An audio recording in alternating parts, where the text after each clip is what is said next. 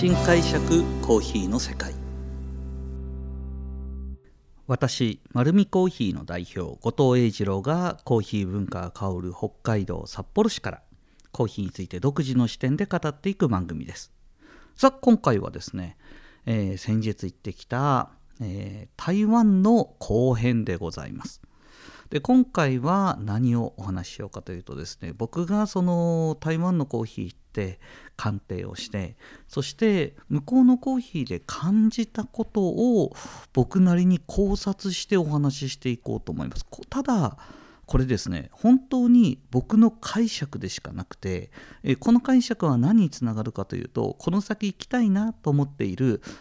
台湾の生産地で今の僕の考察をどうだったのか解明したいと思います。ただ、まだちょっといつ行くかわからないですけども、えーと、台湾に行く前に台湾のコーヒーに対しての仮説を何個か立てたいと思います。台湾行ってまず思ったことはですね、実は僕大学時代に台湾行ってるんですね。でその時にすごく感動したのは台湾って飲み物の文化豊かだなと思ってたんですね、えー、まあ、皆さんもなんかそういう飲み物の中では例えばタピオカみたいなものだとかそういうのもあったりだとか。でも昔から実は大学時代行った時もお土産で買ったのもそうだったんですけどもウーロン茶やなんかが日本と違ってってものすごい高級なものがあるんですよね。お土産屋さんに行った時もそうでしたし今回も実はお茶の専門店にも立ち寄りました。そのお茶の専門店で飲ませてもらったものも含めてウーロン茶やそしてあのジャスミンのお茶ですね。ジャスミン茶なんかすごい香り豊かで綺麗なんですよね。そしてウーロン茶も本当に種類が豊富の中には中なまあウーロン茶の中にはですねすごく種類が豊富にあるんですけどもその特徴としてですね甘いんですよ。キャラメルみたいな甘さだとかちょっと黒糖っぽいような香りがあるんですね。でこの辺がすごく、えー、印象的に思っていました。まあこんなでも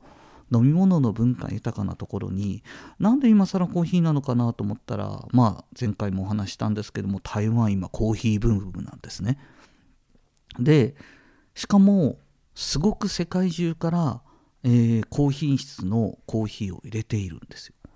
まあ高品質というよりもその品種ですね。で今回驚いたのはゲイシャ種とそして SL34 というケニア種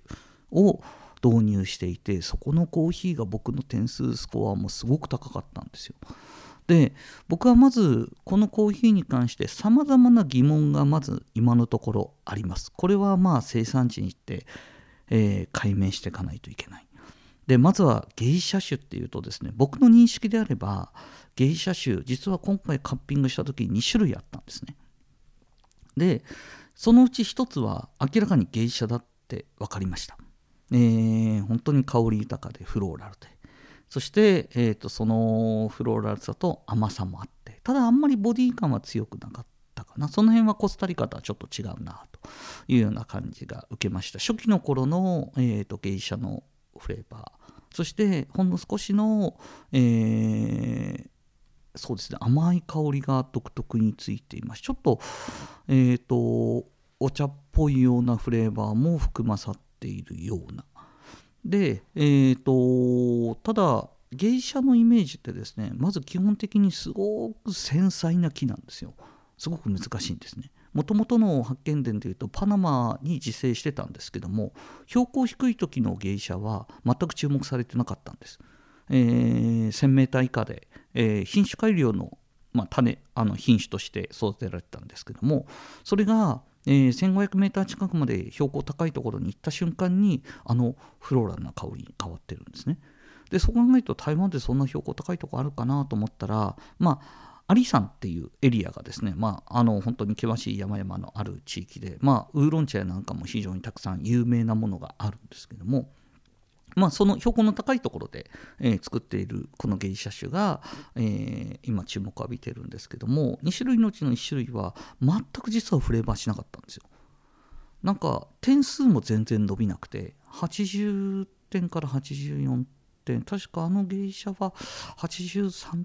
点2点ぐらいだったかななんか逆に言うとカッピングしてる時はブラインドなので、えーと、なんこれ芸者だって僕は気づかなかったです完全にドライが出ていてちょっと泥臭くてあなんだハイブリッドなのかなと思いながら飲んでいたのを記憶しています。なので、まあ、同じ芸者種でもやはり標高っていうのはすごく難しい。それと風が来ると、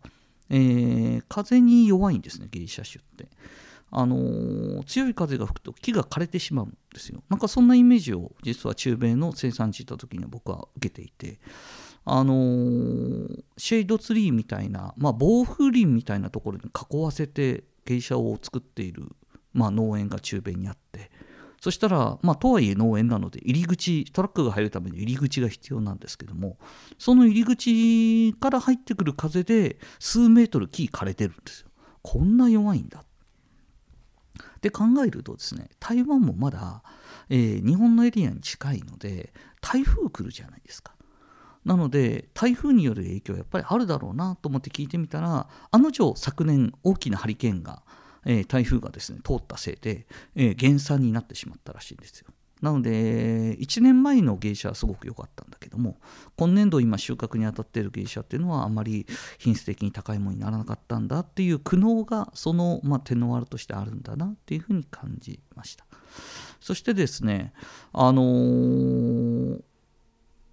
ここのコーヒーを見た時に少し驚いたのは豆がすごくグリーンが強いですね。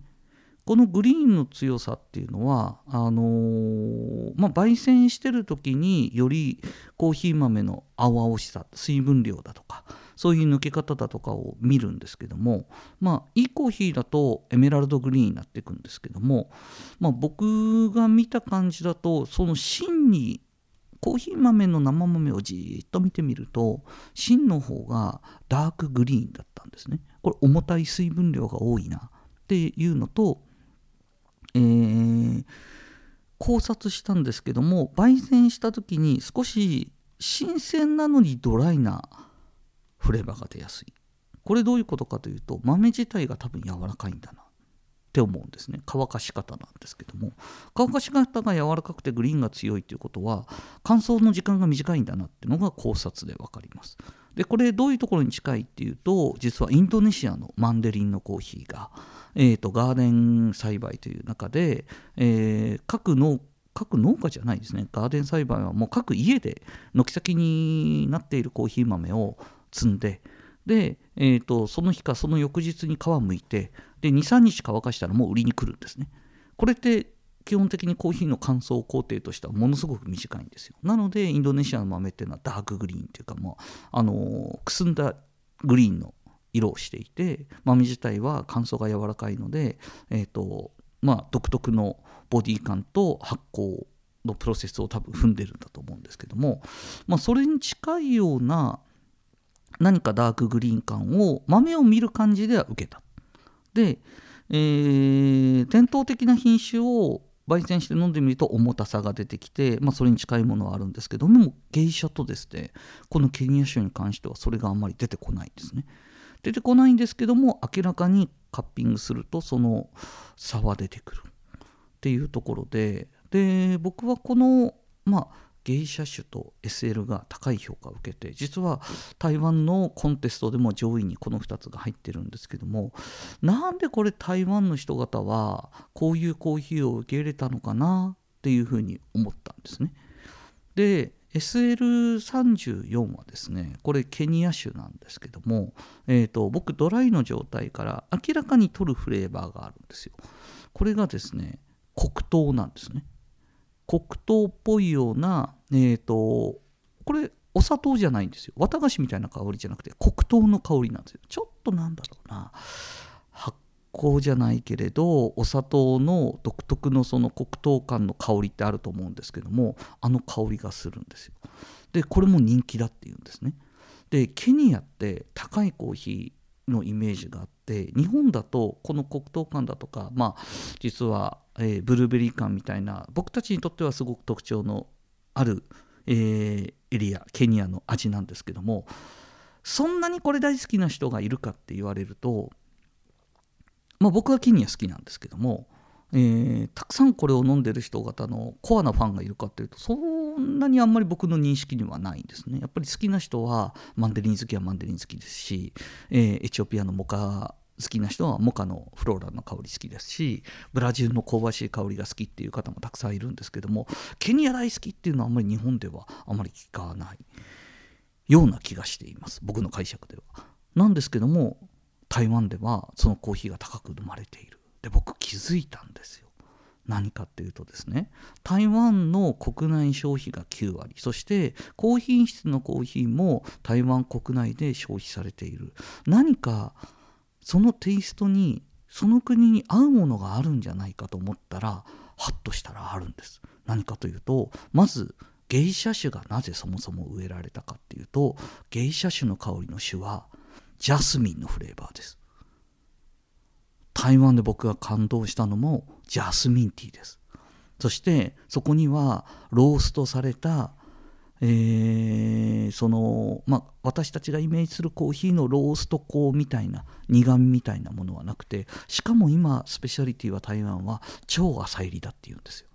超浅入りってことは、えー、で芸者だっていうことはローストの味は出ないですね。純粋にジャスミンティーのような柔らかい酸味とフローラル感が出るんですよ。これ多分昔から飲んでたんだろうな。っそして SL34 まあ SL の中には28とかいろいろとあってブルーベリー感じゃなくてなぜ34の黒糖感なのかって言ったらこれウーロン茶の高級なコーヒーあのー、テイストにも黒糖感ってあるんですよ。黒ウーロン茶。この辺になってすごい発酵の度合いを強めたものって発酵感プラス甘さのキャラメル感があるのでこれ僕も香り嗅ぐと明らかに SLL のフレーバーなんですよねこれ多分勝手な僕の考察ですよ勝手な考察ですけどきっと台湾の方にとってはコーヒーがまあローストされたまあ、苦いコーヒー以外のスペシャリティが出てきた時に自分たちが伝統的に飲んでいる飲み物と何か味わい的な一致を見出したんじゃないかなと思うんですね。なので高い評価を得てでその中にですねほんの少し両方ともえーと、僕たちにとってはグリーンティーって評価するんですけどもグリーンティーあんまり出てしまうと青臭さなので、えーと、ネガティブな評価なんですけどもどのコーヒーにも実は少しそのグリーンティーっぽいようなあの葉っぱっぽいフレーバーがあるんですけどもそう考えたらお茶文化だからこれも許容されるんだと思うんですよ。でこれがですね絶妙にバランスいいんですねなんかどうしても鑑定してるとその一つ一つの項目のフレーバーに意味合いをつけていくんですけどもその意味合いを知れば知るほど例えばグリーンティーが出たらあこれダメだみたいな。えーと、ドライ、えーと、麦茶っぽいの味が出たらダメだとかっていうふうにあの鑑定士的には思ってしまうんですけどもただどこまでいってもその嗜好品である以上その国の人方が飲むそして好むっていうことには何か意味があって価値があるんだと思うんですね。